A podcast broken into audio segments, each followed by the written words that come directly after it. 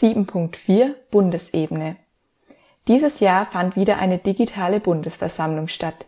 Inhaltlich beschäftigte sich die Versammlung neben der Vorstandswahl vor allem mit der Jahresaktion politischer Bildung sowie diversen Anpassungen von Geschäftsordnung und Satzung.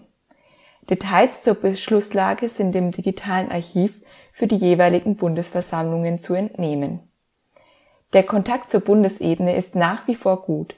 An der Bundesversammlung und den Bundeskonferenzen hatten wir einige Möglichkeiten, uns mit der Bundesleitung auszutauschen. Weitere Teilnahmen an Austauschangeboten auf Bundesebene konnten leider bisher aus zeitlichen Gründen nicht wahrgenommen werden.